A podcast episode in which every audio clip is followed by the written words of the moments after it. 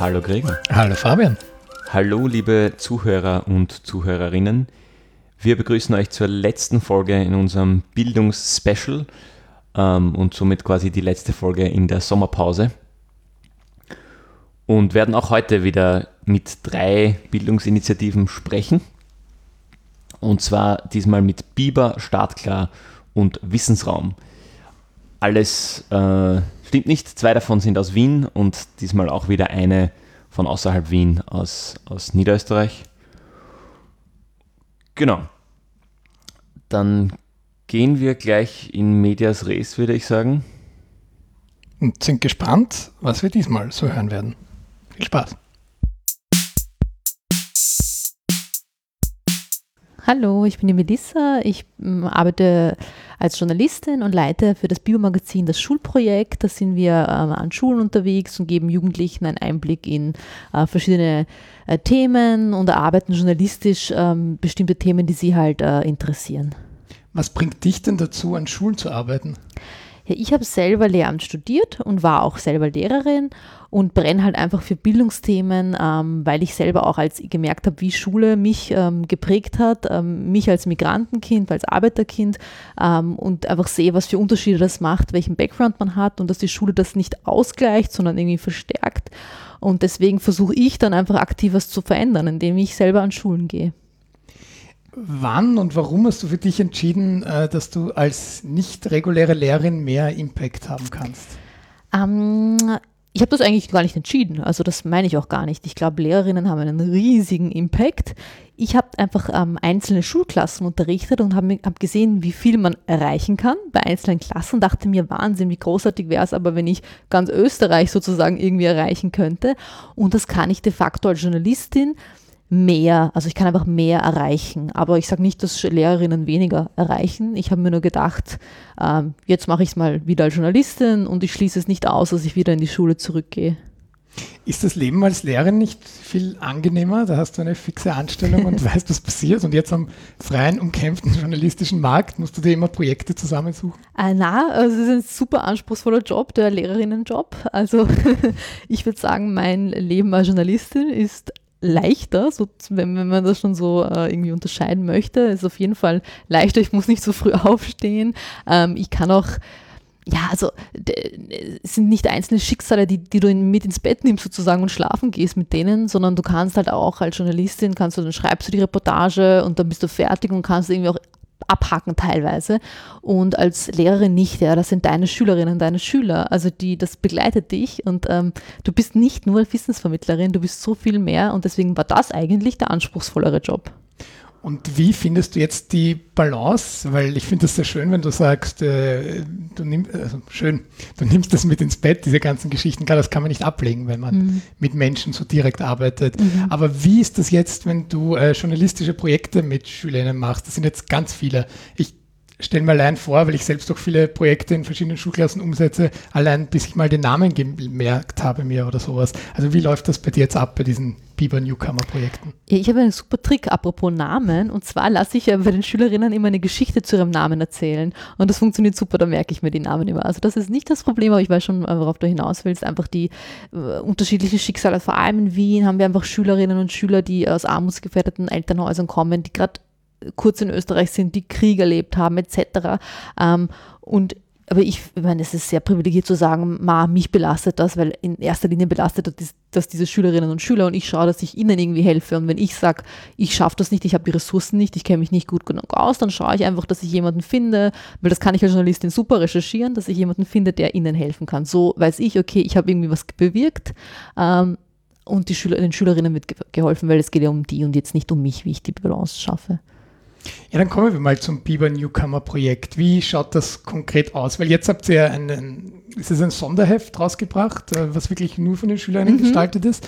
Ähm, wie ist das in das Gesamtprojekt einzuordnen und wie schaut so ein Workshop aus? Also ich fange mal von Anfang an. Äh, irgendwann haben wir uns gedacht, äh, es wird immer über Jugendliche geschrieben, über sogenannte Problemschüler und Problemschülerinnen und äh, die selber kommen nie zu Wort. Wie erreichen wir die? Und dann haben wir Schülerinnen aus ganz Wien eingeladen und das waren dann die super Engagierten, die halt freiwillig Journalismus mit uns gemacht haben. Wir haben gedacht, wie kommen wir aber an die, die man nicht erreicht. Und dann haben wir gesagt, okay, wir müssen an die Schulen gehen und haben halt einfach dieses Projekt angeboten und das haben die Lehrerinnen und Lehrer einfach äh, extrem dankend angenommen. Ich weiß es selber als Lehrerin, du freust dich, wenn da wirklich jemand kommt und eine Woche lang, wir sind eine Woche da, mit den Schülern effektiv was macht und wir sind dann da und wir machen Schreibworkshop, Fotoworkshop, ähm, Video, Mobile Reporting etc. Aber in erster Linie, und das ist mir auch immer am wichtigsten, lernen wir sie kennen und lernen wir ihre Probleme kennen und das, worüber sie gerne reden würden. Und das machen wir eben spielerisch mit Hilfe dieser Workshops, aber es geht darum, dass wir schauen, was ist in dieser Klasse eigentlich das, was besprochen werden muss und im regulären Unterricht keine Zeit findet.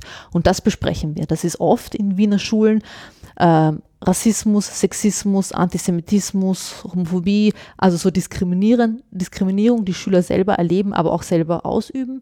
Das sind dann Themen, die wir im Laufe dieser Woche dann bearbeiten, indem wir eben das dann irgendwie, indem wir darüber schreiben, Videoprojekte zu machen etc. Und das veröffentlichen sie dann am Ende der Woche online bei uns. Und ausgewählte Beiträge kommen dann in diese Sonderausgabe, die von Schülerinnen gemacht ist, die zweimal im Jahr erscheint. Und was kommen da so für konkrete Stories raus? Was, was, was hast du noch so ganz gut im, im Kopf? Was immer, immer, immer kommt, ist, dass in jeder Schulklasse mindestens ein, zwei Mädchen über sexualisierte Gewalt ihnen äh, widerfahren ist, schreiben. Also von ihren Mitschülern teilweise, von, dass sie da irgendwie beschimpft werden als Schlampen oder ihnen ähm, der Klassenkollege einfach ungefragt auf den Hintern greift, äh, solche Dinge. Das ist, das, das Bilder von ihnen herumgeschickt wurden, ja, die sie gar nicht wollten. Dann auch sowas wie Mobbing, äh, Cybermobbing. Mm, das sind Geschichten, die die Schülerinnen von Klasse zu Klasse, und das sind die unterschiedlichsten Schulen, die immer wieder auftauchen und eben, wie ich äh, gesagt habe, Diskriminierung. Also, dass sie sagen, sie fühlen sich als, das sind häufig halt Kinder mit Migrationshintergrund, wir sind nicht an Privatschulen unterwegs, sondern wirklich an Schulen, die das auch wirklich brauchen. Und die berichten halt, wie sie, wie, dass sie ein bisschen verloren sind, dass sie nicht wissen, wie geht es weiter, habe ich überhaupt eine Chance mit meinem Namen, mit meiner Herkunft. Und darüber wollen sie immer wieder schreiben oder reden. Was glaubst du denn ist der Grund, dass diese Themen in so einem Workshop ans Tageslicht kommen, aber im normalen Schulalltag oft untergehen? Also erstens wahrscheinlich, weil wir selber, die wir da stehen, ähm, Migrationshintergrund haben, nicht aus irgendwie akademischen Haushalt kommen. Das sagen wir auch ganz, wir kommen rein, wenn ich mich vorstelle, sage ich gleich, wo meine Wurzeln liegen, wo mein Background ist, ähm, dass das etwas ist, wofür ich mich überhaupt nicht schäme, sondern das ist halt so. Äh, und dann denken sie, ah, okay, die ist eine von uns, da schreiben sie uns auch immer im anonymen Feedback, ihr seid so wie wir. Also das ist auch das schönste Feedback, was ich in meinem Leben bekommen habe, ähm, dass man irgendwie, dass sie sich mit einem identifizieren können, weil ich konnte mich als Schülerin mit niemandem in der Schule identifizieren, weil die Lehrer kamen eher aus der oberen Mittelschicht, meine Klassenkolleginnen und Kollegen waren eher Akademikerkinder und ich weiß, wie wichtig das ist, wenn man jemanden hat, der so wie man selber ist und vor allem also ich war selber Lehrerin, im Unterricht ist kein Platz, der Lehrplan sieht keinen Platz vor für solche Themen. Du musst den abarbeiten und dann hast du Schularbeit und dann nächstes Themengebiet. Und da können die einzelnen Lehrerinnen gar nichts dafür. Ja? Das, das geht gar nicht. Ähm, die, werden, die, die wird auch Druck äh, ausgeübt, die müssen das ja durchbringen. Und deswegen, das sind so die zwei Faktoren, die, die ähm, eine, eine große Rolle spielen. Mhm. Und was, ähm, was glaubst du, ist, ist der Grund, dass äh, Lehrerinnen solche Projekte gerne mit offenen Armen empfangen? Glaubst du, das sind die gleichen Gründe, die du gerade aufgezählt hast, dass das so wichtig ist, dass ihr da seid? Oder? Ja, sie sagen, ähm, dass wir halt Vorbilder sind für ihre Schülerinnen und Schüler und dass sie das merken, dass sie das großartig finden, dass da wirklich Leute mit Migrationshintergrund reinkommen, mit einer anderen Religion ähm, und so weiter, dass sie mal sehen, diese Lebenswelten gibt es. Dann, das muss man schon ehrlich sagen, unser Projekt ist kostenlos. Mhm. Und äh, diese Schülerinnen können sich, hätten sich nicht leisten können und Schule selber hat ja nicht viel Geld. Also da dass, dass von Kindern Geld eingetrieben wird für das Projekt, das könnten wir gar nicht verantworten. Das würde ich dann gar nicht machen. Ähm, das ist auch super, weil das ist wirklich eine ganze Woche statt Unterricht. Und die Schülerinnen und Schüler müssen nicht zahlen. Und die Lehrerinnen und Lehrer wissen, ah, da kommen Themen raus, die wir dann wiederum weiter ähm, verarbeiten können, ja, äh, sowohl im Unterricht als auch privat. Dann lernen sie ihre Schüler irgendwie besser kennen, auch durch diese Woche durch das, was sie dann von ihren Schülerinnen und Schülern lesen. Und sie sagen, dass sie ihre Schüler teilweise noch nie so selbstbewusst erlebt haben wie dann bei uns, wenn die dann wirklich was produziert haben. Ja. Das sind so, glaube ich, die Hauptgründe. Wie wird denn dieses Projekt dann finanziert? also es gibt äh, verschiedene Förderungen, also dann sagt manchmal irgendein bestimmtes Ministerium, ah, das finden wir toll, da geben wir irgendwie ein bisschen Geld rein. Ähm, aber das ist nichts, was immer fix ist, also es ist irgendwie Jahr für Jahr kämpft man dann irgendwie drum, dass man das irgendwie finanziert. Das Heft selber versucht es natürlich auch durch Werbeeinnahmen, also es ist schwierig. Es ist, wir wissen eigentlich nie, ob es das Projekt wieder geben wird, aber auf der anderen Seite ist es halt der beliebteste Biber, diese, diese Sonderausgabe, weil also einfach die Leute mitkriegen äh, und auch die Institutionen, dass es eine super Sache ist und dann Geld reinstecken. Also ähm, ja, also ich, ich würde mir aber wünschen, wenn es äh, populärer wäre und wenn es natürlich noch mehr Geld gäbe, weil dann könnten wir viel mehr Schulen machen. So sind das ja nur einzelne Schulen im Jahr und äh, der Bedarf ist viel größer. Wir haben eine mega Warteliste schon. Aber wofür braucht es denn Printjournalismus überhaupt noch im Jahr 2020 und wie ist das dann noch überhaupt interessant für Schülerinnen und Schüler, die noch nie behaupte ich jetzt mal, in mhm. ihrem Leben eine mhm. Zeitung oder Zeitschrift in der Hand haben. Ja, das habe ich mir auch gedacht, aber die sind so stolz, wenn sie das dann in der Hand ha halten und dann herzeigen können. Ja? Wir haben es auch online immer und da schicken sie den Link auch weiter. Das ist auch, äh, machen sie auch immer und teilen auf WhatsApp. Schau, was ich da geschrieben habe oder fotografiert habe. Aber wenn sie es dann in der Hand halten und ihren Namen gedruckt sehen, ich weiß ja, wie das für mich war. Ich habe mit 19 im Journalismus angefangen. Das ist was ganz Tolles, wenn du das in der Hand hältst. Ich habe meine Ausgabe, meine erste Ausgabe, wo ich mitgewirkt habe, noch immer daheim. Ja, das ist was ganz anderes. Aber es stimmt, der Print, äh, den sagt man aber auch seit Jahren schon tot. Also ich bin auch gespannt. Ich weiß nur, dass diese Generation an Schülerinnen und Schülern noch immer das gerne in der Hand hält, das Produkt. Und äh, wie ist das mit, mit dir, mit euch in, in der Redaktion? Ist, denkt ihr euch da äh, manchmal, wir wollen das auch als, als Talent-Scouting betreiben oder ist es wirklich eher jetzt die Persönlichkeitsentwicklung der Schülerinnen, die da im Vordergrund steht? Auf jeden Fall die Persönlichkeitsentwicklung. Wir gehen nicht davon aus, dass das jetzt die Journalistinnen und Journalisten von morgen sein sollen. Äh, wir wollen da niemanden rekrutieren. Auch oft wollen die Schülerinnen und Schüler jetzt gar nicht primär Journalisten werden. Das ist kein Journalismusprojekt eigentlich. Das ist, ich sage immer, es ist eigentlich ein Persönlichkeitsprojekt, ein Sozialprojekt. Das klingt immer so negativ. Ich finde, das ist was Positives. Ähm, das sind wir viel eher, weil wir wollen da jetzt nie, nicht Journalistinnen aus ihnen machen. Wenn sie es wollen, gerne. Deswegen planen wir im nächsten Schritt, was wir gern machen würden, ist diese paar Schüler, die dann, die wir kennenlernen, die sagen, hey, ich würde eigentlich gern länger was machen, ich würde in den Journalismus gehen, die würden wir dann gerne in so eine Schülerredaktion ähm, bei uns irgendwie zusammenfinden lassen. Das ist so der nächste Schritt, den wir planen. Ähm, die anderen, bei den anderen geht es wirklich um, um, Persönlichkeitsentwicklung und dass wir endlich diese ganzen Sachen, die ihnen so irgendwie unter den Fingern brennen, die sie gern besprechen würden, aber den Raum nicht dafür haben, mit ihnen besprechen. Jetzt ist bei dir die Frage gar nicht so leicht, weil du warst mal Lehrerin, jetzt, jetzt bist du im, im journalistischen Bereich, aber was, was ist der gemeinsame Nenner, wo du sagst, das, das treibt mich an, deswegen arbeite ich? Ich mache auch im journalistischen Bereich eigentlich hauptsächlich Bildungs- und Integrationsthemen. Und ich werde immer gefragt, Melissa, willst du eigentlich echt darauf reduziert werden?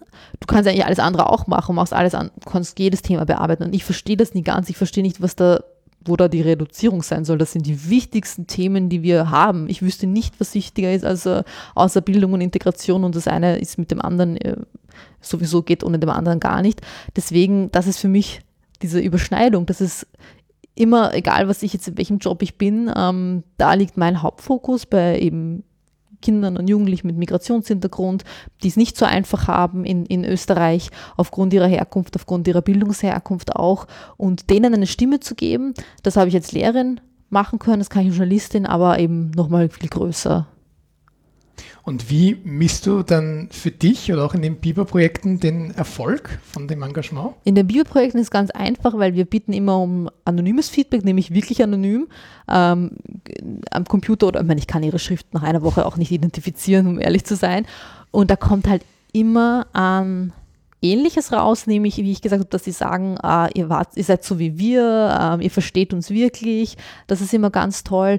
Wenn sie dann aufzählen, was sie irgendwie gelernt haben, äh, stehen halt manchmal lustige Dinge drin, wie so, ich habe verstanden, also lustig im Sinne von arg, dass das jetzt so weit ist. Also ich habe verstanden, dass Mädchen auch so viel wert sind wie Buben oder so. Das jetzt mal, was jetzt arg klingt, aber es ist gut, dass das dann irgendwie passiert ist in der Woche und vor allem durch die Lehrerinnen und Lehrer, die dann Monate später noch sagen, die Schülerinnen und Schüler reden noch immer von diesem Projekt, können Sie bitte nochmal kommen, die uns dann nochmal buchen, wo wir dann sagen müssen, die Schulen, wo wir noch nicht waren, haben eigentlich Vorrang, ja, also bevor wir dann eine zweite Runde machen. Ähm, das ist aber das Ziel, dass wir mehr Klassen machen können, um dann noch einmal zu kommen, weil das ja auch super spannend für uns ist zu sehen, was hat sich da getan eigentlich in diesem Jahr, weil die Lehrerinnen und Lehrer sagen uns immer, sie greifen das dann eh auf. Ähm, da, so messe ich es und im Journalismus ist es ja ähnlich, die Reaktionen, die man kriegt, die Leserinnen und Leser-E-Mails, die man kriegt, wenn mich der Taxifahrer ähm, anspricht und sagt, hey, ich kenne Sie, Sie sind doch die, die immer über Schule schreibt, dann ist es halt, es gibt kein besseres, kein schöneres Kompliment, weil äh, mir geht es nicht darum, was andere Kollegen sagen oder was diese Journalismusblase sagt, das ist eigentlich nicht wichtig, sondern was die Menschen sagen, die man ja eigentlich erreichen will. Jetzt es gibt diese unselige Debatte seit einigen Jahren in Österreich der Deutschförderklassen, ähm, so Sprachkompetenz vermitteln. Jetzt macht sie das auf eine, eine Variante. Man könnte jetzt äh, Dinge wie, äh, wie, wie Theaterspielen auch noch in diese Reihe stecken, aber alles Dinge, die abseits vom Frontalunterricht sind. Aber wie erklärst du das einem, einem politischen Stakeholder, die, die Wichtigkeit und vor allem die Sinnhaftigkeit äh, von dieser Art von Vermittlung von Sprachkompetenz. Ich würde den einfach mal in eine Schulklasse mitnehmen und äh, ein bisschen ein paar Tage da verbringen lassen und zu sehen, wie wirklich Vermittlung von Wissen und von Sprache funktioniert, nämlich im Umgang mit anderen, äh, in, im realen Kontext, nicht in einer abgesonderten Situation. Ähm, ich habe selber, ich bin nicht in Österreich geboren, äh, ich habe selber Deutsch gelernt mit Kindern, die Deutsch als Muttersprache haben und anderen Kindern. Also das, so funktioniert das halt ähm, und bin froh, dass es ja, dass, dass, mir, dass ich damals diese Chance hatte, integrativ äh, Deutsch zu lernen. Ähm, das ist einfach, ich glaube, wenn man nicht in der Schulklasse steht, kann man das wirklich schwer nachvollziehen. Wir waren zwar alle mal in der Schule, aber jeder hatte andere Voraussetzungen und man vergisst auch ein bisschen, wie es war und heute ist auch nicht, also ist auch vieles anders als irgendwie vor 10, 20 Jahren. Deswegen glaube ich, es bringt echt nichts reden, sondern wirklich die Leute mitnehmen. Also wir haben auch manchmal unser Chefredakteur, den erzählen wir dann immer, was wir da erleben und er ist immer, aha, ja, nett, nett. Und dann haben wir gesagt, okay, jetzt kommst du mal mit. Und seit er mal mit war, versteht das einfach auf einer ganz anderen Ebene und will auch immer mitgehen, weil er es natürlich jetzt auch super findet. Ähm, es ist ja auch ganz egoistisch ein, der beste Job überhaupt mit Jugendlichen zu arbeiten. Es gibt keine lustigeren, ähm, offeneren äh, Arbeitskolleginnen und Kollegen als Jugendliche. Und deswegen glaube ich, würde ich jedem Politiker und jede Politikerin sagen, hey, schau dir das einfach selber an in der Schule und halt nicht in der Privatschule, wenn es geht. Ganz blöde Frage zwischendurch. Wie geht ihr denn mit Rechtschreibfehlern um bei den Beiträgen?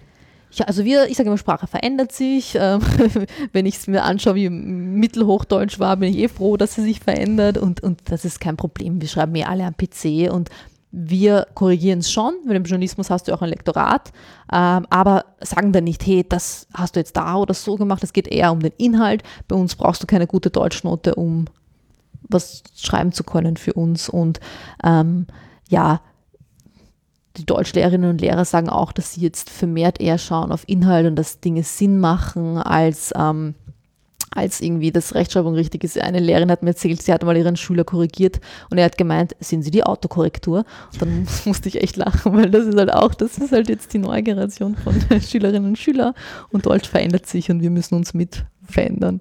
Was bewirkt das denn in den Schülerinnen und Schülern, wenn ihr das sagt? Äh, Schreibt mal, es geht um den Inhalt und nicht um die Form. Boah, also sie sind einfach zuerst so, was? Aber was genau? Also sie, sie brauchen Anweisungen am Anfang. Das ist ganz schwer, so freischreiben tun sich ganz schwer, weil die Schule ist so, wir sind ja so verschult, dass erste Frage ist, wie lange von ihnen, wie lange und wird das bewertet oder benotet oder so. Und dann, wenn wir sagen nein, dann sind sie schon ein bisschen freier und schreiben echt drauf los, aber sie schreiben ja am PC, deswegen wissen sie, dass im Word das eh dann irgendwie verbessert wird. Sie haben jetzt nicht so einen, es ist nicht die so große Überwindung, plus sie wissen, ich sage immer, Deutsch ist nicht meine Erstsprache, ich weiß, wie das ist, ich weiß, woher die Fehler kommen, wenn ihr sie macht, weil es in, teilweise in anderen Sprachen halt anders ist und da eigentlich haben sie da jetzt nicht wirklich große Ängste. Und wie geht es mit, mit anderen Wörtern um, die vielleicht jetzt nicht unbedingt in einer klassischen Zeitungen verloren hätten? Wir drucken auch Haram, wir drucken auch Bruder, wir drucken auch äh, Walla und solche Dinge, weil ich eigentlich eh auch als Deutschlehrerin weiß, dass eben wichtig Sprachveränderung ist und ich streiche auch irgendwie Ehrenmann nicht mit Rotstiftern an, sondern finde das super. Ich sage immer, ihr müsst es bitte erklären. Ihr schreibt Doppelpunkt, Anmerkung der Redaktion, Doppelpunkt dann die Erklärung.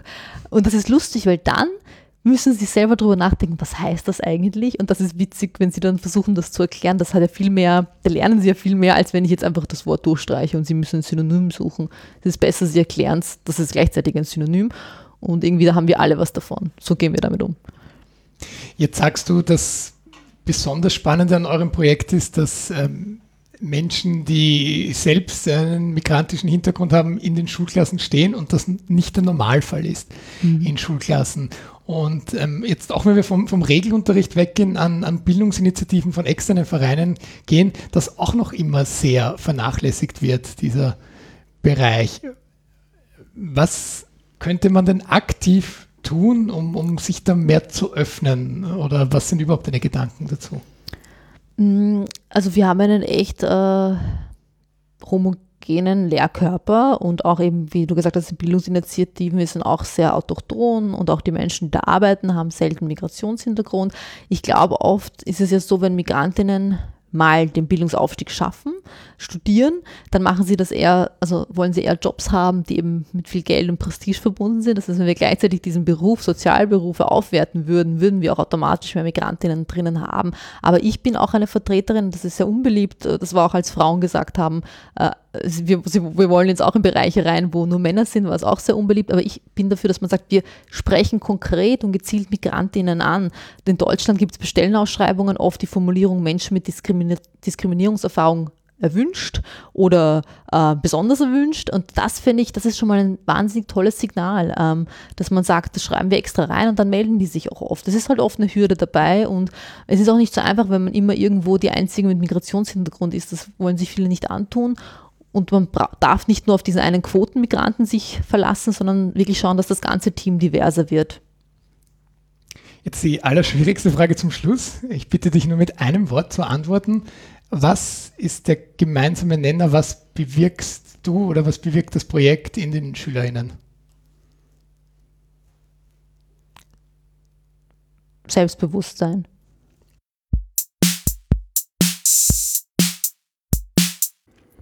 Mein Name ist Janine Fischer. Äh, ich bin Gründerin und Obfrau von Startklar. Startklar ist ein gemeinnütziger Verein und unser Schwerpunkt ist die Förderung kindlicher Mehrsprachigkeit. Mein Name ist Carmen Kovac und ich arbeite auch bei Startklar als Projektkoordinatorin und leite die Spielgruppen. Und bist die stellvertretende Obfrau. Genau. Sehr gut. Ähm, warum braucht die Welt Startklar?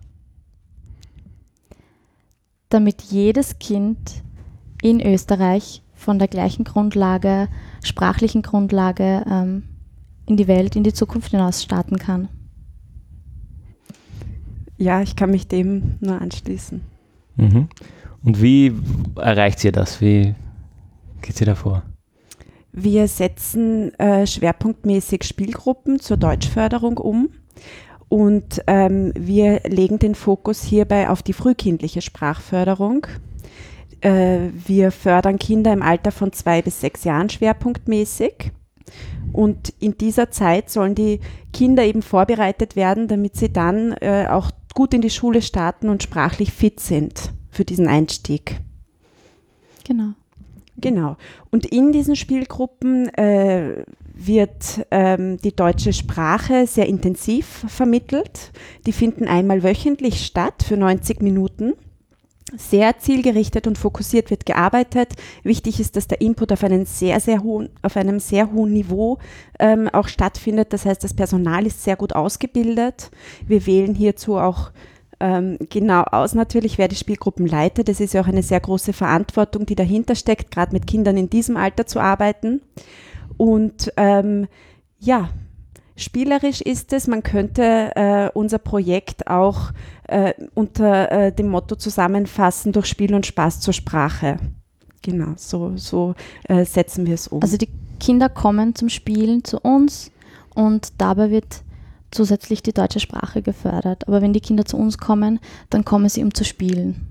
Das ist der Fokus und das ist, glaube ich, auch das, was es so toll macht und warum die Kinder so gerne kommen und warum sie auch so viel aufnehmen von der Sprache her. Mhm.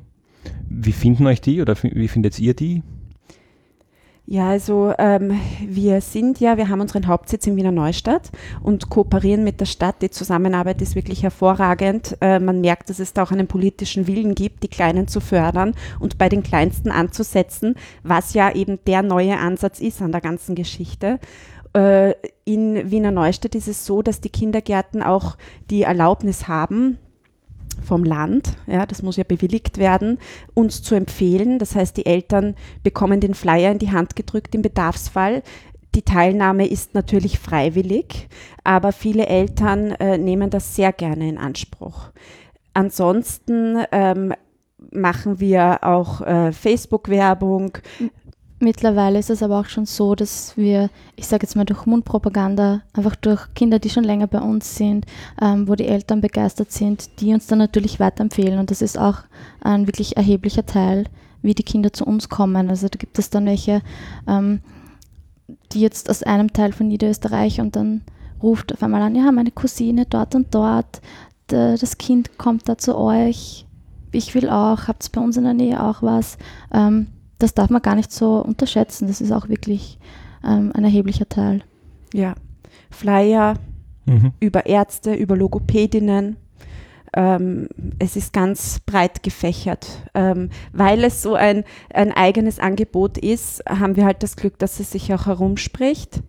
Und mittlerweile äh, sind wir in zwölf Gemeinden im Industrieviertel aktiv. Also wir haben in Wiener Neustadt begonnen, 2018 gefördert ohne Förderung machen wir das seit 2017. Dann 2018 die Förderung und mittlerweile sind wir in zwölf Gemeinden, was uns natürlich sehr stolz macht. Und wie viele Kinder sind in der Zeit, ich sage jetzt mal, durchgekommen durch die, durch die Spielgruppen oder wie viele Kinder waren da schon irgendwie dabei?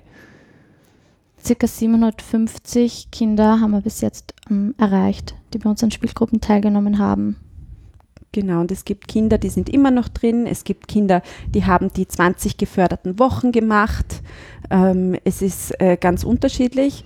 Äh, und wir freuen uns natürlich sehr, dass wir Kinder haben, die wirklich von Beginn an bis jetzt dabei sind. Mhm. Und woran seht ihr dann, dass das funktioniert? Ähm, am Fortschritt von den Kindern. Wenn die wirklich längere Zeit lang zu uns kommen, ähm, man merkt ja die sprachlichen Fortschritte, die die Kinder machen. Ähm, ich nenne da mal ein Beispiel, ein Kind, das wirklich gekommen ist und nichts verstanden hat, nichts gesprochen hat und das wirklich jetzt seit eineinhalb Jahren bei uns ist und flüssig spricht, alles versteht und das merkt man dann natürlich auch, ähm, wenn die mit vier, viereinhalb Jahren kommen und jetzt ist dann Schuleinschreibung und die müssen dann vielleicht nicht ähm, zu der MIKD-Austestung ähm, die kommen dann ähm, in die Regelklasse und nicht in eine Deutschförderklasse oder werden ähm, nicht als außerordentlich eingestuft. Also das sieht man überhaupt bei Kindern, die langfristig im Projekt sind. Und das ist auch unser Ziel, weil Sprachförderung ist ein lang, langer Prozess. Man sagt, die Kinder lernen Sprache unbewusst bis zum ähm, siebten Lebensjahr. Und wenn die dann langfristig bei uns sind und, und gerne auch kommen, die werden auch selbstbewusstes. Oft liegt es auch nur daran, dass die Kinder sich einfach nicht trauen zu sprechen und deswegen im Kindergarten dann vielleicht Angst haben, dass sie ausgelacht werden. Auch unter den Kindern. Das ist so und das macht ganz viel mit den Kindern aus. Und wenn sie dann zu uns kommen in eine wertschätzende Umgebung, ähm, wo sie spielen können, wo es egal ist, sage ich jetzt mal, ähm, wenn man etwas nicht weiß, wenn man etwas nicht sagen kann, es wird trotzdem, es wird wertschätzend umgegangen, dann steigt dieses Selbstbewusstsein, was die Kinder so brauchen. Und das ist immer so, wir sagen, das ist der erste Schritt, den die Kinder machen. Gibt es ja dann gar kein Wettbewerbsgefühl zwischen den Kindern? Dass Nein, ich kann jetzt schon besser sprechen als du oder so? Nein, weil die, die nehmen das gar nicht so wahr und die nehmen nicht wahr, der ist besser oder der ist schlechter, weil wir sind eine Gruppe, eine Spielgruppe. Wir sind, ich sage mal, wir sind alle Freunde, alle sind gleich und wir spielen. Und beim Spielen, ähm, man merkt das, wenn man zum Beispiel im Urlaub äh, fährt mit den Kindern ähm, und dann spielen zwei Kinder aus zwei ganz unterschiedlichen Ländern miteinander, die brauchen keine Sprache. Und genauso ist es bei uns. Ähm, die kommen ja zum Spielen und zum begleiteten Spielen und da gibt es keinen Konkurrenzkampf. Nein, gar nicht. Ich glaube, ähm, warum auch der Selbstwert von den Kindern steigt. Oft erzählen uns die Eltern, äh, das Kind spricht plötzlich. Nach kurzer Zeit. Man mag das gar nicht glauben. Ja? Die äh, Kinder kommen ähm, sieben Wochen, acht Wochen in die Spielgruppe und irgendwie fällt äh, der Groschen sozusagen. Äh, ich denke auch, dass es damit zusammenhängt, dass die äh, Kinder auch sehen, sie sind nicht alleine ja, in dieser Situation, sondern eben alle sind gleich und wir ziehen an einem Strang. Äh, zur Wirkungsmessung wollte ich noch sagen, die Eltern bekommen auch Feedbackbögen, äh, die ausgefüllt werden. Da haben wir erfreulicherweise wirklich sehr positive Rückmeldungen, was auch den Lernerfolg der Kinder betrifft. Äh, wir stehen in einem sehr engen Kontakt mit den Kindergärten. Wir haben ja auch viele Spielgruppen in den Kindergärten. Ähm, auch da bekommen wir sehr positives Feedback. Ähm, die äh, Kindergartenleitungen, die ja wirklich sehr viel Erfahrung haben ähm, mit den Kindern auch, äh, die melden uns auch Fortschritte, die Eltern eben ebenfalls, wie schon erwähnt, und wir merken es in den Spielgruppen auch. Mhm. Also du hast schon das hochgestochene Wort äh, Wirkungsmessung ja, in den Mund genommen. sehr wichtig, ist schwierig. Wir würden ja gerne eine groß angelegte Studie machen, aber das ist alles nicht so einfach. Wir sind ja auch in Kontakt mit der Fachhochschule Wiener Neustadt diesbezüglich, mit der Fachabteilung Logopädie und hatten da auch Gespräche zu einer wirklich groß angelegten Studie dass ähm, ja, man bräuchte eine Vergleichsgruppe mhm. und so weiter. Also das äh, ist wirklich ein sehr großes Projekt. Das ist irgendwann unser Ziel. Jetzt versuchen wir es mit, ähm, wie gesagt, Feedbackbögen und sehr vielen Gesprächen. Ja, das sehen wir gerade bei sowas dann schwierig vor, weil an das Thema Vergleichsgruppe bin ich aus anderem Kontext immer wieder schon gelangt, ähm, weil es dann auch irgendwie ethisch problematisch ist zu sagen, wir schließen da jetzt eine Gruppe aus, von denen wir wissen, die bräuchten das Uh, nur damit wir nachher nachweisen können, hätten sie bei uns das bekommen, wäre es ihnen jetzt, wird es ihnen jetzt besser gehen. Ne? Ja, und es ist halt auch schwierig, weil ähm, Sprachförderung oder generell ähm, Spracherwerb von so vielen Faktoren abhängt. Und das ist halt dann, äh, wo grenzt man das ab? Das ist halt dann schwierig. Und generell die Sprachstandsmessung, ähm, auch bei zweisprachigen Kindern, dann ist natürlich auch, sollte man auch die Erstsprache berücksichtigen, auch schauen, ähm, wo stehen die Kinder da, weil oft hat das natürlich auch einen Zusammenhang, dass wenn die schon in der Erstsprache nicht ähm, gut sind, dass sie dann im Deutschen auch nicht gut sind. Mhm. Also das ist, ist nicht so einfach. Das heißt, ihr zielt hauptsächlich auf, auf Kinder mit, äh, mit Deutsch als Zweitsprache ab?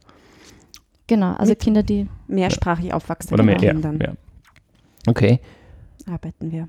Genau, schließen aber einsprachige ähm, Kinder, die nur mit Deutsch mhm. aufwachsen, natürlich nicht aus, weil überhaupt in der heutigen Zeit oftmals äh, viele Kinder von Spracharmut betroffen sind, durch die ganzen, durch Handys, Tablets. Äh, mit den Kindern wird nicht mehr so viel gesprochen. Also da gibt es sicherlich auch einige, die die Förderung brauchen. Aber der Fokus ist auf den mehrsprachig aufwachsenden Kindern.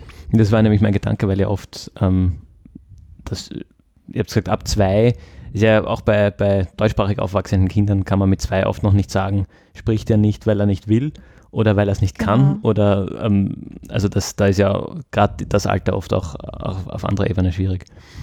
Wieso macht ihr beide das jetzt, das, was ihr macht? Wieso seid ihr nicht, ähm, ich sage jetzt unter Anführungszeichen, normale Logopädinnen oder ähm, Kellnerinnen oder Unternehmensberaterinnen oder macht was komplett, komplett anderes? Äh, ursprünglich ähm, ist es so, also ich habe das Glück gehabt, sehr früh eine zweite Sprache zu erwerben. Und mein Sohn, der wächst jetzt auch äh, so auf, dass er neben Deutsch auch Arabisch ähm, erwirbt. Und da war es für mich ein Anliegen, ich wollte eine Spielgruppe zur Arabischförderung starten. Das war so die Initialzündung, weil es gibt ja nichts äh, in der Umgebung von Wiener Neustadt, in Wiener Neustadt und selbst in Wien ist das schwierig mit Arabisch. Und dann ist aber eine äh, Pädagogin an mich herangetreten, die hat das mitbekommen, äh, dass wir sowas aufbauen und die hat gesagt, na, habt ihr nicht auch was für die Kinder, damit sie Deutsch lernen in dem Alter? So sehr klein noch. Und dann habe ich gesagt, ja, okay, also wenn da der Bedarf ist, dann mache ich das. Weil ich bin eh sprachaffin. Ich habe ähm, Deutsch als Fremdsprache für Erwachsene und auch für Kinder äh, ja im kleineren auch unterrichtet. Und äh, dann habe ich das begonnen und wir hatten auf Anhieb, dank der Unterstützung der Pädagogin, äh, gleich drei Spielgruppen. Und äh, ja, dann äh, kam die kamen auch hinzu. Da bin ich dazu gekommen. Also mein Hintergrund, ich habe Linguistik studiert, und habe mich auf die Sprachlehr- und Lernforschung fokussiert und vor allem ähm, darauf, wie Deutsch als Zweitsprache ähm, gelernt wird und gelehrt. Und bin dann durch Zufall, guten Zufall oder Schicksal ähm, zu Janine gekommen und zur Startklar und haben gedacht, das ist genau das, genau meines, genau mein Bereich und seitdem sind wir ein super Team. Genau. Und kurze Zeit nachdem die Carmen kam, äh, haben wir dann auch die erste Förderung vom Land erhalten, weil das war vorher ja, wie gesagt, ohne Förderungen. Und äh, seitdem wächst das, wächst das Projekt. Die Nachfrage ist zum Glück erfreulicherweise für dieses Projekt ist sie sehr groß. Das zeigt halt auch den großen Bedarf, der da ist. Mhm. Äh, wie habt ihr das vor einer Förderung gemacht? Wie habt ihr euch finanziert? Elternbeiträge.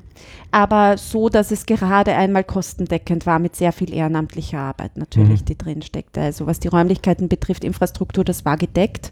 Sehr viel ehrenamtliche Arbeit. Und äh, auch jetzt leisten die Eltern noch einen Selbstbehalt. Und ihr beide lebt davon oder macht was anderes daneben? Na, wir leben davon. Ja, das muss auch äh, so sein. Auch alle Spielgruppenleiterinnen sind angestellt. Das ist sehr wichtig. Wie viele gibt es da? Äh, derzeit sind wir äh, zu neunt, also komplett das Team.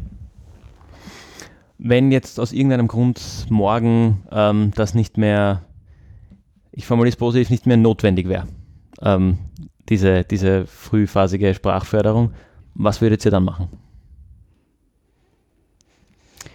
Ja, ich, ähm, ich kann mir vorstellen, also äh, schön wäre es, einen Kindergarten, äh, einen Kindergarten aufzubauen. Nein, ich könnte mir vorstellen, ähm, dann eher in Richtung generell Wissensvermittlung zu gehen. Das finde ich auch ein sehr spannendes Feld, auch äh, in der frühkindlichen Förderung. Ähm, ja, das wäre zum Beispiel etwas, das mich sehr interessieren würde. Ich würde bestimmt im Projektmanagement bleiben. Da komme ich auch her und da fühle ich mich sehr wohl. Ich werde, glaube ich, auch im Deutsch als Zweitsprachenbereich bleiben. Sehr weit gefasst jetzt. Das kann ja, das kann ja alles sein. Genau. Ja. Ähm, okay. Warum? weil da einfach mein, mein, mein Herz brennt, weil mir das einfach interessiert und ähm, Sprache so was Tolles ist und mit Sprache kommt man so weit, dass es brennt einfach in meinem Herzen, dass ich da, da bleibe. Bist du auch mehrsprachig? Nein, ich bin leider nicht mehrsprachig aufgewachsen, was sehr schade ist. Ähm, vielleicht ist mir deswegen auch so wichtig, dass andere Kinder in ihrer Mehrsprachigkeit gefördert werden und mit dem positiv aufwachsen und auch die zweite Sprache, also die, die Muttersprache oder Erstsprache wertschätzend und mit einem positiven Gefühl mitnehmen. Das vermitteln wir den Kindern auch, dass es toll ist, dass sie Türkisch können, dass es toll ist, dass sie Kroatisch können und alle anderen Sprachen und dass da keine, keine Wertung in den Sprachen vorherrscht. Äh, Ich kenne aus dem äh, persönlichen Umfeld eine Geschichte von einem Kind, der ist, glaube ich, dreisprachig aufgewachsen. Arabisch, Französisch und Deutsch und auf Deutsch äh, Hochdeutsch und Vorarlbergerisch. Äh, und der hatte eine Phase ungefähr in dem Alter, also irgendwo zwischen, ich hätte gesagt, vier und sechs, ähm, wo er nicht mehr gemerkt hat, welche Sprache er gerade spricht. Und der hat mit der vorarlbergerischen Familie auf einmal Französisch gesprochen. Äh, und diese, diese anderen Kinder haben ihn angeschaut äh, und haben gesagt, du, was, wir verstehen ihn nicht. Äh, und der hat, das war eine relativ kurze Phase, aber die war da, ähm, wo der nicht offensichtlich, also ich gebe es jetzt wieder, ich war nicht dabei, ich habe nur die Geschichten gehört, äh, sich ein bisschen schwer getan hat damit, er hat alle Sprachen gesprochen, aber die auseinander zu dividieren. Ähm, kennt ihr das? Passiert das bei euch auch manchmal, dass dann zum Beispiel jemand, der, der die Türkisch auch spricht, ähm, auf Türkisch anfängt zu spielen, obwohl die Person schon, das Kind schon sehr gut Deutsch spricht? Ähm, eher selten oder gar nicht. Also die Kinder können da eigentlich sehr gut differenzieren. Wenn sie ein Wort nicht wissen, ähm, dann sagen sie es dann manchmal auf Türkisch, dann wird aber auch gleich, werden andere Sprachen mit ins Boot geholt und fragt mal andere Kinder, wie heißt das auf Rumänisch, weißt du das, dass man eine Sprachbrücke baut. Ähm, ansonsten eigentlich nicht. Ich meine, die Kinder untereinander, wenn sie wissen, beide sprechen jetzt zwei Kinder, äh, die beide Türkisch können und eben es fällt was runter, na, und dann will sich das Mädchen zum Beispiel mitteilen, ja, na klar spricht sie dann Mhm. zuerst, äh, also Türkisch mit dem Kind. Das ist ja ganz Aber sonst- klar. Aber vielleicht liegt es auch daran, dass, dass einfach Deutsch so im Fokus steht, ähm, dass sie gar nicht dazu kommen. Und eigentlich sagt man auch, wenn die Kinder nicht wissen, also die Sp Sprachen unbewusst mischen, ähm, dass es halt, ich sage jetzt mal ganz äh, salopp, dass es halt gar kein gutes Zeichen ist. Aber wenn das nur hm. kurze Zeit war. Aber Kein gutes Zeichen, weil. Weil sie die Sprachen dann nicht trennen können. Hm. Aber das ist sehr breit gefasst. Hm. Ich, ich, bin ein absoluter Laie, was das angeht, aber das ist auch eine, eine der, ich meine, dazu Sprache hat jeder Meinung, weil jeder spricht zumindest eine Sprache. Äh, mhm. Aber das ist, streiten sich ein bisschen die Geister, ist es sinnvoll, ein Kind wirklich zweisprachig zu erziehen oder nicht, weil, also ich, ich kenne dieses Bild von der Blume. Wenn man mit einer Sprache aufwächst, dann kann man die gut und die anderen Sprachen ähm, reihen sich dann quasi wie Blumenblätter um diese Kernsprache herum. Und wenn man zweisprachig aufwächst, überschneidet sich das teilweise und man, man verwechselt das dann ein bisschen. Ähm, also in der Wissenschaft ist zumindest dieser Mythos schon längst widerlegt, dass Kinder nur mit einer Sprache aufwachsen sollten und dass sie ähm, die Gegebenheiten haben, vom Gehirn aus, von der Natur her, ähm, mehrere Sprachen gleichzeitig zu erwerben und wenn die gefördert werden, ähm, dass auch alle zwei, drei Sprachen, ähm, dass da keine Probleme gibt. Und wenn man nach Indien schaut oder nach Afrika, die dann verschiedene Verkehrssprachen haben, die dann ähm, einen, noch einen Dialekt und dann natürlich die Hochsprache, die wachsen ohne Probleme mit drei, vier Sprachen auf. Das ist leider nur innerhalb, wenn wir jetzt sagen Europa, ist dieses monolinguale, das einfach dieser Fokus darauf. Woanders ist es gang und gäbe und das ist nichts Besonderes, wenn du sagst, na, du kannst drei Sprachen. Ist das eine Hürde für euch, dass, dass Leute da ein bisschen ein Brett vom Kopf haben und meinen, aber ich will das doch gar nicht zweisprachig aufwachsen? Das denke ich nicht. Ich denke, wir stehen wirklich vor der Herausforderung, dass, die, äh, dass ein Bewusstsein entsteht auch, ja, äh, dass beide Sprachen gefördert werden müssen. Ich glaube, das Problem ist, also wenn jetzt ein Kind zweisprachig aufwächst, das Problem ist, dass Sprache als etwas Natürliches angesehen wird, das vom Himmel fällt. Ja, das glaube ich ist das grundlegende Problem, dass man denkt, ah, das Kind lernt es dann eh. Und ich würde mir das auch denken. Ich sage das immer, wenn ich mit meinem so mit meinen Söhnen in Frankreich leben würde und ich möchte ihnen Deutsch vermitteln, dann rede ich mit denen drei Jahre Deutsch. Dann kommt mein Kind in den Kindergarten und ich würde mir denken, so und da lernst du jetzt Französisch. Aber leider zeigt uns die Realität, dass es nicht so funktioniert. Es funktioniert nicht mehr so, nicht so, wie auch immer, unterschiedliche Faktoren hängen dran und uns muss einfach bewusst werden, dass wir hier fördern müssen. Einerseits die Erstsprachen, dass da eine gezielte Förderung stattfindet und andererseits aber auch natürlich die deutsche Sprache, weil die Kinder werden hier bleiben, die werden hier leben, das ist ihre Heimat. Die Kinder wachsen hier mit diesen beiden Sprachen auf, die gehören beide zur Identität der Kinder und äh, sie wollen, sie werden hier die Schule besuchen, ja, das heißt die Bildungslaufbahn findet in Österreich statt, das ist den Eltern auch sehr bewusst. Deshalb sind ja die Eltern dahinter, dass sie Deutsch lernen. Die wünschen sich nicht, nichts mehr, als dass die Kinder erfolgreich sind im Leben, so wie alle Eltern. Und danach äh, ist der Einstieg in die Berufswelt da und auch da brauchen sie die deutsche Sprache. Und wir stehen vor der Herausforderung, dass ähm, sage ich ähm, häufig, aber wir stehen vor der Herausforderung, dass es Kinder möglicherweise gibt, die weder die eine noch die andere Sprache auf Erstsprachenniveau erwerben. Und hier sage ich Alarm, Alarm, Alarm. Machen wir da bitte jetzt etwas. Schauen wir, dass wir früh die Kinder fördern, weil dann ist das nicht notwendig. Und da müssen die Kinder auch nicht in der Schule dann überfordert werden, weil das ist eine Überforderung und dass man sagt, so, jetzt habt ihr da den Schuleintritt, da ist der Schulstoff und da müsst ihr jetzt auch noch Deutsch lernen weil das ist nicht notwendig, wenn man früh genug beginnt.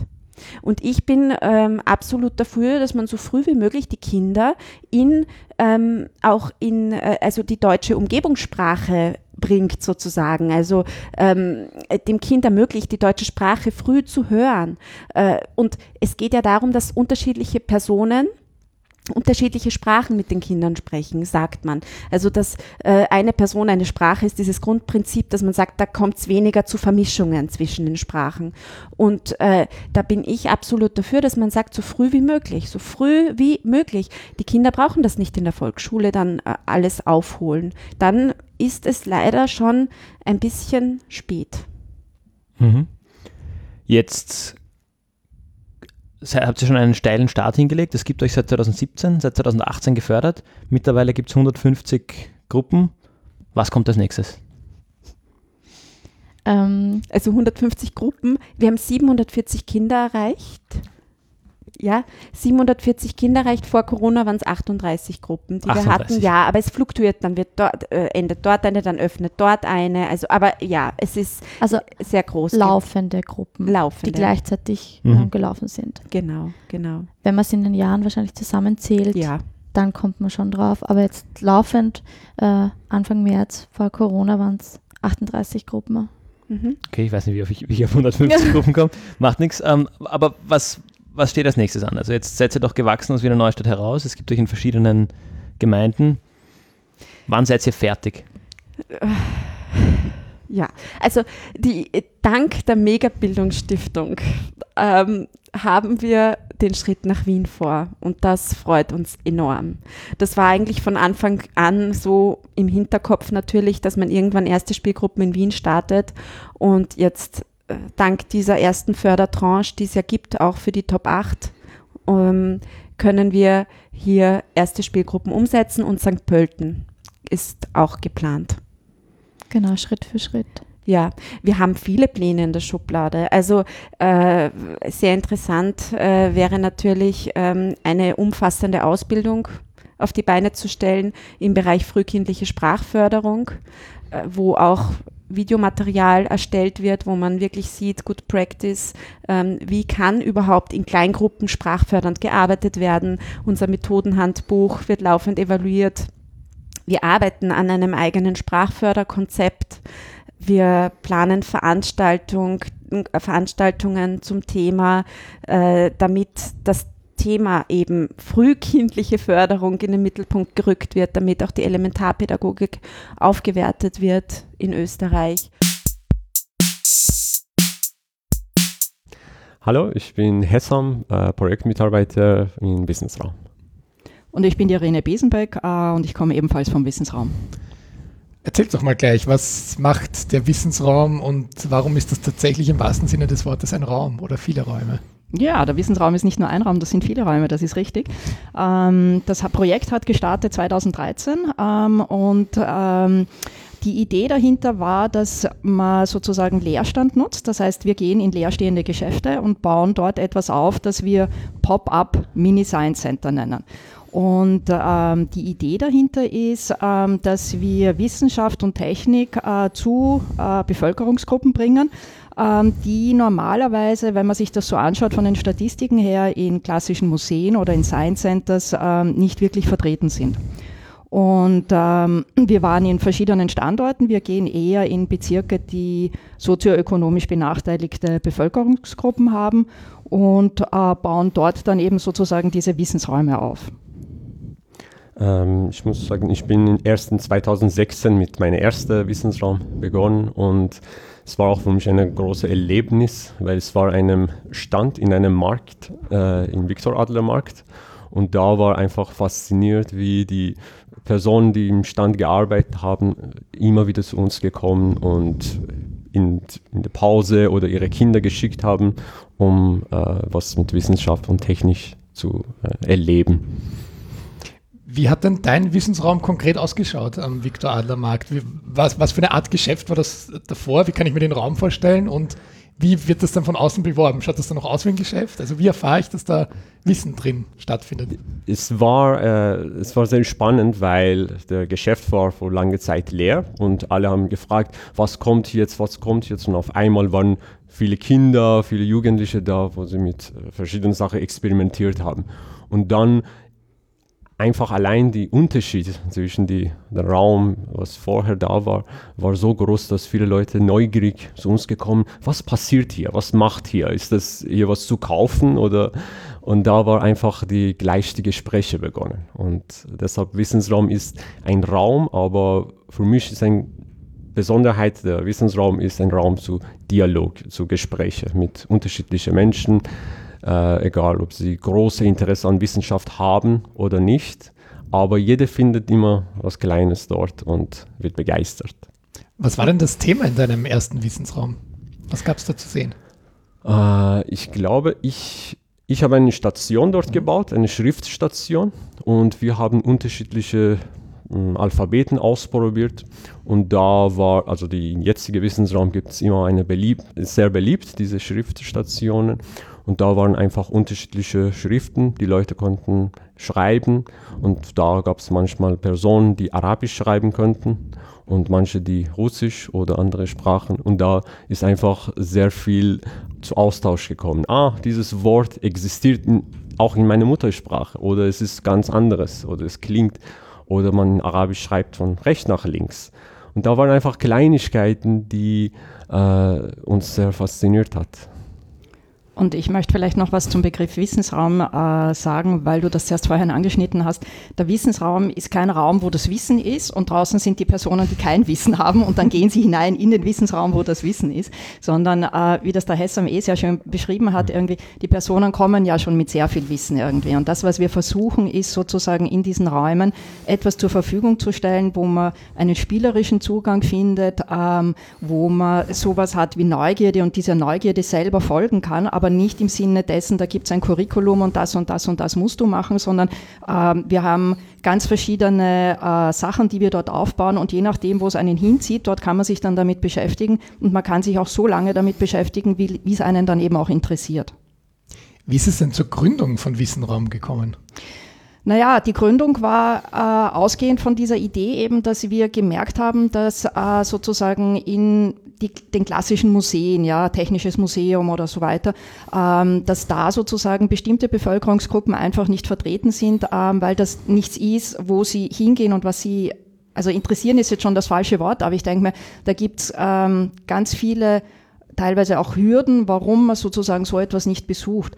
Und ähm, gerade am Viktor Adler Markt zum Beispiel war es so, dass wir Leute bei uns am Stand gehabt haben im Wissensraum. Äh, da war ja das, da ist ja das Technische Museum ganz in der Nähe und die sind aber noch nie dort gewesen irgendwie. Und zu uns sind sie einfach hineingekommen. Und das hat vielleicht auch was damit zu tun, dass wir versuchen, diesen Raum so herzurichten. Das ist so eine Mischung aus, ähm, ich sage jetzt einmal ein gemütliches Wohnzimmer, eine Werkstatt, ein bisschen was von einem Labor. Also so, ähm, dass man auch gerne reingeht und sich gerne aufhält ähm, und sich dann dort sozusagen mit diesen Dingen auch gut beschäftigen kann. Was ist denn deine persönliche Motivation, dich im Bereich Wissensvermittlung oder Wissenschaftsvermittlung zu engagieren? Ähm, also wie soll man sagen, in Österreich ist es ja so, dass das, äh, der Bildungsabschluss ja etwas ist, was sehr stark vererbt wird. Äh, und ich bin eines dieser Kinder, das sozusagen eigentlich nicht dafür vorgesehen war, ähm, an die Uni zu gehen. Also so, es gab ganz viele äh, Zufälle, Personen, Strukturen, die das auch unterstützt haben. Ja, meine Volksschullehrerin zum Beispiel, die meinen Eltern gesagt haben, sie sollen mich doch aufs Gymnasium schicken. Und das war vor 40 Jahren, war das noch eine andere Entscheidung, ob ich aufs Gymnasium gehe oder in die Hauptschule gehe. Oder ich hätte zum Beispiel auch nicht studieren können, wenn es nicht sowas wie Stipendium gegeben hätte oder wenn es sowas gegeben hätte äh, wie einen freien Zugang zur Universität treten. Ja. Das heißt sozusagen, dass ich all das machen konnte, da hat ganz viel dazu beigetragen. Und das ist was, ähm, wo ich mir denke, ich bin glücklich gewesen und ich hätte gerne, dass es nicht nur vom Glück abhängt. Also ich hätte gerne, dass da sozusagen nochmal andere Strukturen da sind, auch andere Personen, die unterstützen, dass sozusagen diese, diese Durchlässigkeit viel größer ist, egal wo man herkommt, welchen Hintergrund man mitbringt, dass man sozusagen das, was einen interessiert, dass man dem auch folgen kann. Und was war so ein Schlüsselerlebnis, wo du sagst, jetzt gehe ich es an, jetzt setze ich so ein Projekt um? Na, ich bin erst seit über einem Jahr dazu gekommen. Ähm, ich war früher woanders, das heißt, ich bin nicht die Gründerin des Projekts. Ähm, ich habe das Projekt kennengelernt, da war es schon ähm, im fünften Bezirk, da wo es jetzt immer noch ist, wo wir seit Oktober 2018 sind. Und ich fand den Raum einfach toll. Also ich bin reingegangen und habe mir gedacht, das ist ein Angebot, das ist einmalig, das gibt so nicht in Wien. Und ich halte das ganz für ganz zentral, so einen Raum zu haben, wo man sich unter unterhalten kann, wo man eh, Hessam hat schon gesagt, in Dialog miteinander treten kann, wo man sich austauschen kann und das aber sozusagen nochmal auf so einer viel informelleren Basis, als das sozusagen in herkömmlichen Bildungsinstitutionen oder in der Schule möglich ist. Hessam, wie bist du dazu gekommen, zu sagen, du engagierst dich in so einem Projekt? Was ist dein Hintergrund? Äh, es ist eine lange Geschichte, wie ich dazu gekommen bin. Ist, äh, ich bin immer, ich finde es sehr wundervoll, dass ich bin in Iran aufgewachsen und ganz andere Bildungssystem. Und bei uns war so, dass wir immer, mindestens in Volksschule, immer in der Früh einen äh, Wettbewerb hatten irgendein mathematisches äh, Problem musste man lösen oder etwas basteln. Und am Ende, die drei Beste, die immer schnellste waren, haben einen Preis bekommen. Und die drei Personen, die immer langsam waren, mussten als Strafe äh, ganze Stunde stehen bleiben.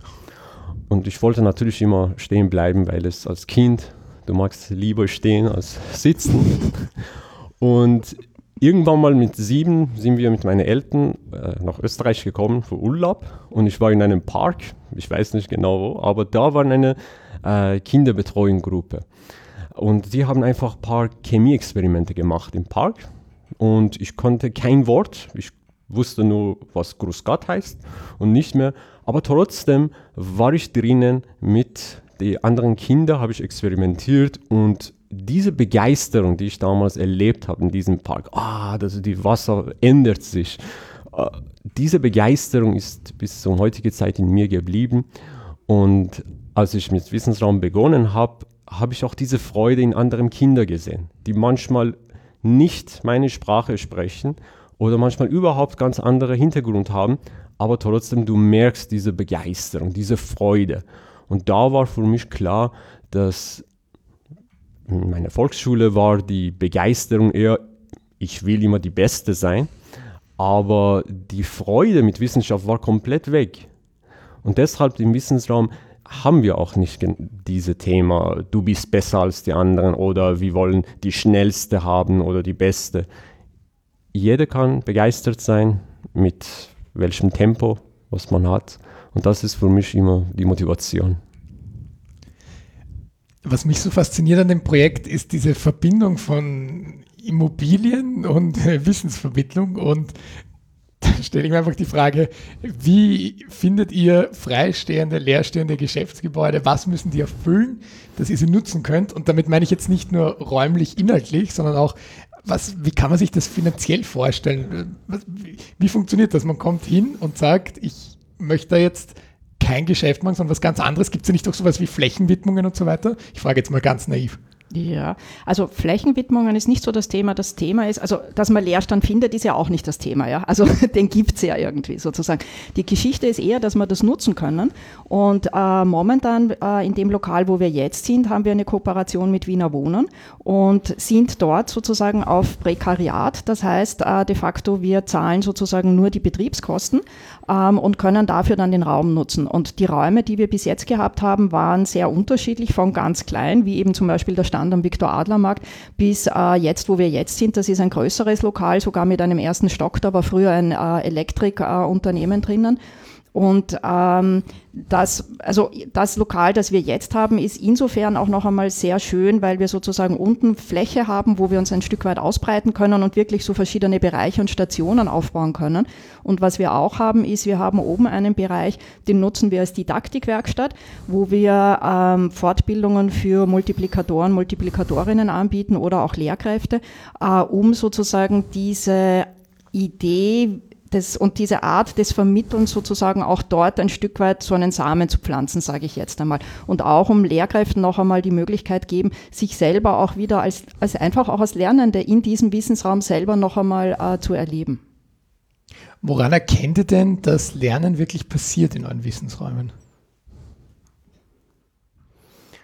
Ähm, indem die sagen wir so, die äh, Standbesucher und Besucherinnen, die im Wissensraum sind, äh, kommen regelmäßig und äh, die werden auch später mal die anderen Kinder was erzählen. Und ich beobachte immer sehr gern, was die, was die erzählen, von was sie gelernt haben.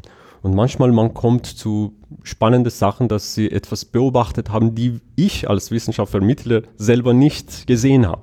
Und das ist äh, etwas sehr spannend für mich, dass ich auch für die Besucher und Besucherinnen selber lernen kann. Und das ist für mich ein äh, klares Beisp visuelles Beispiel, dass sie was gelernt haben und nicht nur gelernt haben, sondern auch entwickelt haben, um was weiterzugeben. Das heißt, ihr habt wirklich sowas wie Stammgäste, die da Erzähl's mal, wie ich, ich kann mir das ganz schwer vorstellen. Die kommen dann einmal pro Woche oder wie, wie, kann ich mir das vorstellen? Wir haben den Wissensraum nicht die ganze Woche über offen, sondern momentan konzentriert sich es auf Donnerstag, Freitag und Samstag. Mhm. Und ja, äh, wenn wir da sind und wenn wir aufsperren, ähm, stehen die vor der Tür. Genau. Durch die Corona-Krise ist ja das Thema Chancengerechtigkeit im Bildungssystem nochmal ähm, auf die Oberfläche gedrungen und es interessieren sich jetzt zum Glück auch Menschen dafür, die sich vorher nicht dafür interessiert haben. Was ist denn euer konkreter Beitrag dazu, spezifisches Wissen an Menschen und äh, Personen zu bringen, die das sonst vielleicht nicht erreichen würden? Naja, Corona hat zuerst einmal auch uns ein bisschen in die Krise gebracht, ja, weil ähm, ein Hands-on-Ansatz ist in Zeiten wie diesen jetzt nicht gerade äh, sozusagen das, was, äh, wie soll ich sagen, leicht zu betreiben ist irgendwie. Ja. Das heißt, ähm, wir haben den Wissensraum zugesperrt, äh, genauso wie Schulen und alle andere Institutionen zusperren mussten, haben wir auch den Wissensraum zugesperrt. Und wir sind jetzt am Überlegen, dass wir wieder aufsperren und äh, das auch verbunden mit dem, dass wir möglicherweise in Parks gehen, in Gemeindehäuser, also in, in Gemeindebauten. Wir sind in einem großen Gemeindebau drinnen, dass wir diesen Gemeindebau nutzen als Fläche, um, um dort sozusagen Sachen zu machen. Und ähm, wir sind noch nicht so wir diskutieren das selber noch, inwieweit wir sozusagen bei unserem Ansatz bleiben, dass wir sagen, äh, das, was wir machen, ist eben genau etwas, was Schule nicht leistet und bei, dem bleiben wir und wir gehen jetzt nicht in Richtung, dass wir sozusagen das nachbessern, äh, was, was Schule momentan nicht zu leisten vermag. Ähm, aber da haben wir unsere Diskussionen auch noch nicht wirklich ganz fertig gehabt. Oder wir haben sie noch nicht fertig.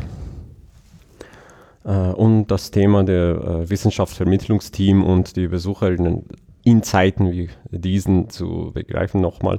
Äh, wir haben versucht, während dieser Zeit auch in sozialen Medien wie Instagram auch ja. aktiv zu sein. Und was sehr interessant war, dass manche von den regelmäßigen Besucherinnen im Wissensraum haben mit, sind mit uns in Kontakt geblieben und äh, sozusagen versuch, wir haben versucht, diese Beziehung mit dem, unsere Stammbesucherinnen zu äh, halten und manche von denen haben von Aktivitäten, die sie im Wissensraum gelernt haben, zu Hause ausprobiert und uns auch geschickt. Und das war einfach eine fröhliche Nachricht, dass, also zu sehen, dass ein Kind, die regelmäßig im Wissensraum war, zu Hause probiert dieses Experiment, postet in Instagram und dann haben die ihre Familie in anderen Ländern gesehen und da wollten auch alle mitmachen. Also das war auch andere, äh, ganz andere Feedback von den Besucherinnen. Mhm. Und was wir auch mitbekommen haben, ist, wir haben auch, also für jeden Wissensraum ist es ganz zentral, dass wir sehr viele Kooperationen haben mit ähm, Organisationen und Institutionen, die so im Umfeld sind. Und wir haben mit denen auch telefoniert, äh, nachdem Corona sozusagen eingetreten ist und haben versucht herauszufinden, wie geht es denen auch mit dem Zugang zu ihrem Zielpublikum. Und was wir da zum Beispiel auch gehört haben, war, dass es für viele ganz schwierig ist, gerade wenn sie so in dieser Phase sind, wo sie Deutsch lernen, weil äh, dadurch, dass sie zu Hause sind, sie haben überhaupt keine Möglichkeit mehr Deutsch zu reden eigentlich. Und ähm, was wir dann gemacht haben, war auch, dass wir in Kooperation äh, mit einem Sprachcafé etwas entwickelt haben. Und zwar über eine Videokonferenz haben wir ein Format entwickelt, wo ähm, ein kleiner Kreis an Personen tatsächlich zu Hause ein Experiment mit uns mitmacht, sich das dann gegenseitig in die Kamera zeigt. Dann haben wir danach ein größeres Experiment im Wissensraum vorbereitet und eben das ist dann gefilmt worden. Da konnten sie Fragen stellen, konnten sagen, mach mal das und mach mal das und wie, was passiert, wenn du das machst. Und dann sozusagen haben wir das noch einmal äh, vertieft mit einem Blog, den wir auch in dieser Zeit aufgezogen haben. Das heißt, wir versuchen sozusagen unsere Angebote teilweise auf etwas online basiertes umzustellen, was aber natürlich auch wieder sozusagen die Frage mit sich bringt, was passiert mit denen, die eben sozusagen dazu wiederum keinen Zugang haben. Ja? Also wir sind mit den Wissensräumen ja bewusst an Orte gegangen, wo die Menschen waren, die wir erreichen wollten. Und sozusagen jetzt, dadurch, wenn wir ins Online gehen, dann haben wir wieder andere Leute, die wir damit nicht erreichen. Wenn ihr heute Abend schlafen geht und morgen wacht ihr auf, in einer Welt, wo Chancengerechtigkeit im Bildungssystem herrscht, woran merkt ihr das?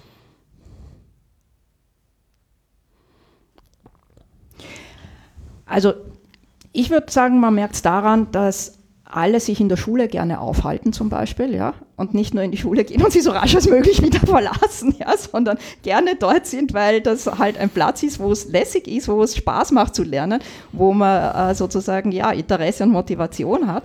Ähm, und ich denke mir sozusagen, am anderen Ende würde man es dann daran merken, dass sozusagen die Leute dann letztendlich auch Ausbildungen wählen und in Berufen landen, wo sie wirklich gerne hinwollen. Also sozusagen das, das, was ihnen auch entspricht und das sozusagen das System, das dazwischen ist, ja, dass das äh, so durchlässig ist, äh, so aufgebaut ist, dass das das auch erfüllt und nicht, dass sozusagen bestimmte Bevölkerungsgruppen äh, oder auch gerade nochmal, wenn ich mir technische Berufe anschaue, wie den, da sind keine Frauen vertreten, in den Pflegeberufen sind keine Männer vertreten, also dass sozusagen all diese äh, strukturellen Diskriminierungen, die wir ja haben, dass die sozusagen nicht mehr da sind oder zumindest sehr, sehr minimiert sind. Ähm, also das spontan, wenn ich sage, das ist einfach diesen Bild, das ich als Kindheit habe in diesem Park, dass egal ob man die Sprache versteht oder nicht, dass man teilnehmen kann, dass man erleben kann. Was ich jetzt merke in Welt der Wissenschaft oder Technik, ist, dass gewisse Personen sind exkludiert aufgrund unterschiedlicher Barrieren, sind nicht dabei und sie kriegen das nicht mit. Aber das heißt nicht, dass sie keine Interesse haben. Und für mich Gerechtigkeit ist, dass jede Person, die Interesse hat, kann dabei sein, kann mitkriegen und ist nicht exkludiert. Das war das achte und somit letzte Projekt der Mega Bildungsstiftung, das wir in unserem dreiteiligen Schwerpunkt vorstellen durften. Sehr spannende Projekte und ich würde sagen, wir lassen das einfach wirken und kommen gleich zu den Empfehlungen. Gregor, was hast du uns für eine Empfehlung mitgebracht? Ich bleibe dem Schwerpunkt treu und empfehle das dritte Buch zum Thema Bildung, um diesen Schwerpunkt auch inhaltlich bei den Empfehlungen abzuschließen. Und zwar handelt es sich um fast schon ein Klassiker in dem Bereich, aber jetzt nicht out of date, sondern in den letzten Jahren erschienen, von Richard David Brecht, bekannten deutschen Philosophen. Es heißt Anna, die Schule und der liebe Gott. Warum das Buch so heißt, wird sehr schön gleich im Vorwort oder ersten Kapitel beschrieben. Äh, das will ich gar nicht vorwegnehmen. Das ist eine sehr feine Anekdote. Er reißt in dem Buch zuerst historisch ab, die äh, ganze Bildungstradition und das Humboldtsche Bildungsideal, wie man dazu kommt und warum das eigentlich heute aktueller ist denn je und kommt dann eben im Laufe des Buches zu den verschiedenen Erkenntnissen, wie man Bildung denn zeitgemäß umsetzen könnte. Sehr spannend. Meine Leseliste wird immer länger. Passt jetzt zum Sommer. Ja, stimmt. Noch, noch haben wir ja Sommer, wobei das, das berühmte Sommerloch ja irgendwie ausbleibt. Gut, dann kommen wir, komme ich zu meiner Empfehlung. Und wie sollte es anders sein? Auch ich bleibe dem Thema treu ähm, und empfehle die Kaffee Puls auf Puls 4 Show. Ähm, und jetzt fragen sich die einen oder anderen wahrscheinlich, was, wie bleibt er damit dem Thema treu? Und zwar haben wir in der ersten Folge dieser, dieser Schwerpunktstaffel, nenne ich es jetzt mal, zum Thema Bildung in Österreich schon gehört, dass aus insgesamt über 250 Bewerbungen die 20 Besten ausgewählt wurden und aus denen jetzt wieder die acht Besten äh, unter diesen, diesen Megatop-Projekten sind. Und aus diesen acht Besten werden im nächsten Schritt drei 200.000 Euro bekommen. Und das passiert eben in Kooperation mit, dem, mit Puls 4. Da werden im Café Puls zwischen 7. und 10. September diesen Jahres jeweils zwei Projekte vorgestellt und dann am 11. September im Grande Finale wird das, werden diese drei Projekte live gekürt und denen werden dann eben die 200.000 Euro Wachstumsförderung ähm, übergeben oder, oder zugesichert. Äh, es gibt dafür auch ein, ein Online-Voting, das kann man sich ja auch anschauen. Damit man weiß, wofür man votet, ist es natürlich nicht schlecht, wenn man davor alle Projekte ein bisschen kennengelernt hat. Das heißt, wenn jemand nur diese Folge und nicht alle drei unserer, unserer Mega-Folgen gehört hat, ist das jetzt ein Grund mehr, sich nochmal die anderen anzuhören. Und so wird auch das ausbleibende Sommerloch gut gefüllt, um dann gut in den September zu starten. Wir danken euch fürs Dabeisein und freuen uns wie immer über Rückmeldungen, zum Beispiel an geplauder.gemeinwohlgeplauder.org, gern auch über Twitter oder Instagram Bewertungen in den einschlägigen Podcast-Portalen und jederzeit freuen wir uns, wenn ihr Ideen, Anmerkungen, Wünsche und Kritik habt. Und bis zum September wünschen wir euch einen schönen Sommer.